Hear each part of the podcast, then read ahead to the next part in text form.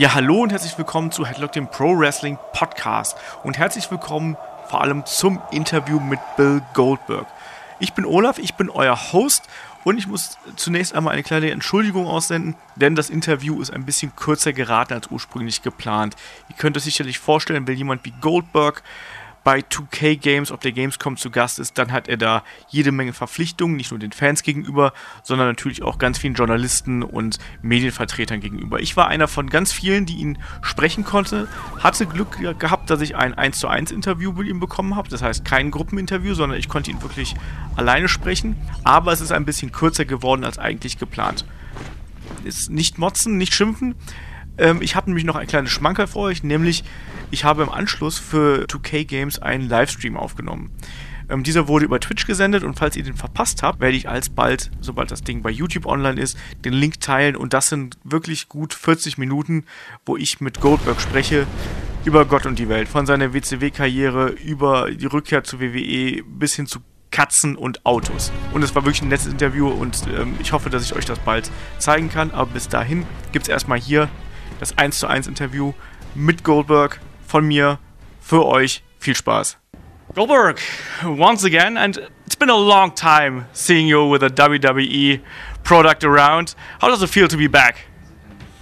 Uh, you know, I'm honored. I, I, really am. I'm honored. I'm privileged. I'm in the right place at the right time again. And I got a son that drove me to making this happen. All right. Um, it's it's uh, it's a dream come true, man. It's really cool. Really. Um, when you we got SummerSlam up ahead, like three, four days left, and there are a lot of rumors going around that maybe Goldberg somehow is going to be interfering, is going to have an entrance, whatever.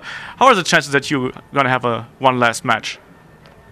I don't have any idea because I'm not the guy who pays the people to have that last match.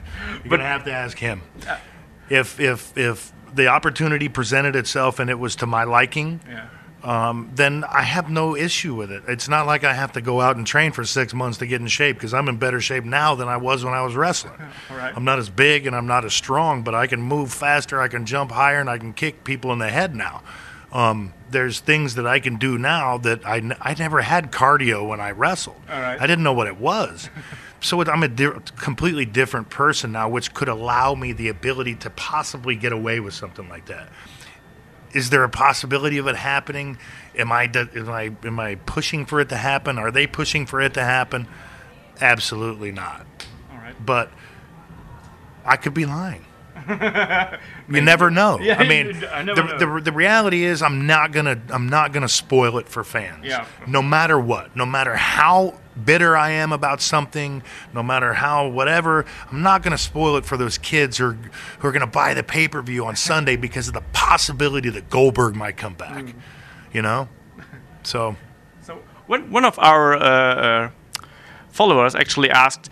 His name was King Arthur, by the way, so a really like strange name.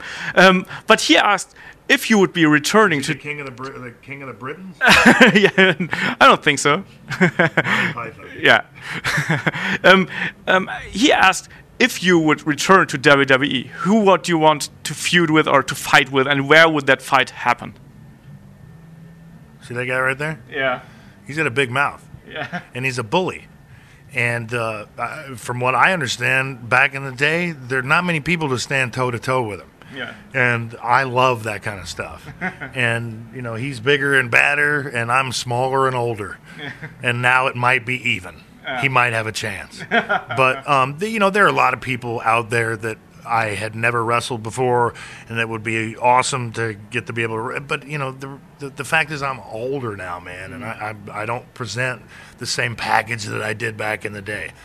Um, um, but to be, but that's what's so cool about this game is I can go against any one of them. Yeah. Past, present, future. You know, these future these people are going to be stars. You know, down the road, I can pick them out right now because they're just they're in the game. Yeah. And you know, I can have matches with them that could that could you know be monumental. Yeah. Um, but nowadays, superstars are way smaller than they were in, back in your days. And I remember that back when you were an active wrestler for WCW, uh, WWE, you weren't that big of a fan of wrestling smaller guys. Um, has your perspective make sense. uh, uh, d- makes it? no sense. It, doesn't make no sense. It makes it. I don't. It makes no sense when st- when unless you're unless Rey Mysterio drives a pickup truck and runs over Kevin Nash. It makes no sense for the two of them to get in the ring together, except for for entertainment. You want to look. You want to look at reality. The reality is something completely different. But that's where I missed out, in mm. that I took things too literally and I didn't, and I overlooked the capacity of the possibility of something being far fetched, but yet at the same time being extremely entertaining because it's so far fetched. yeah. So I missed that boat. I wasn't, I wasn't of that opinion when I was a fan because I wasn't a fan that mm. much, and I didn't know that. Yeah. So that was a, you know, I would, I'd change that about myself. Okay. So, do you think that you're looking back like way more relaxed nowadays than you maybe did like 10, 15 years ago? I'm 49 years old. Yeah. I don't wake up in the morning and eat, you know, and drink a half a pot of coffee, train for three hours, eat 10,000 calories of food, take a nap, and go repeat.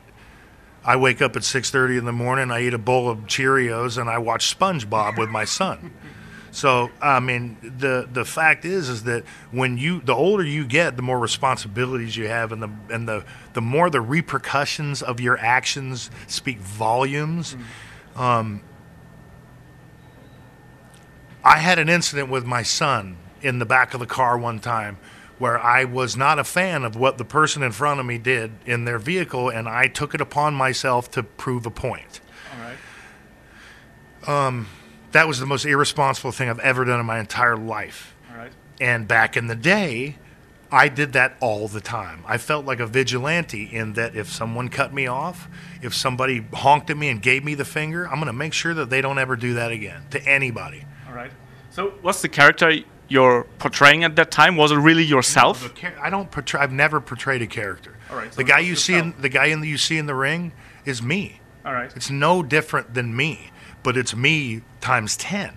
Yeah. It's me at hundred miles an hour. But but the the value in the in the the value in the character is the ability to go from 100 to z- 0 to 100 back to 0 in a very short period of time. Mm.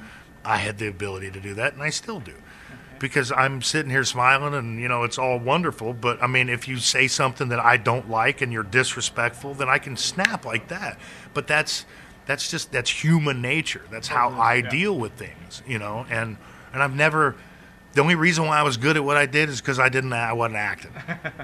Okay. Thank you for your time.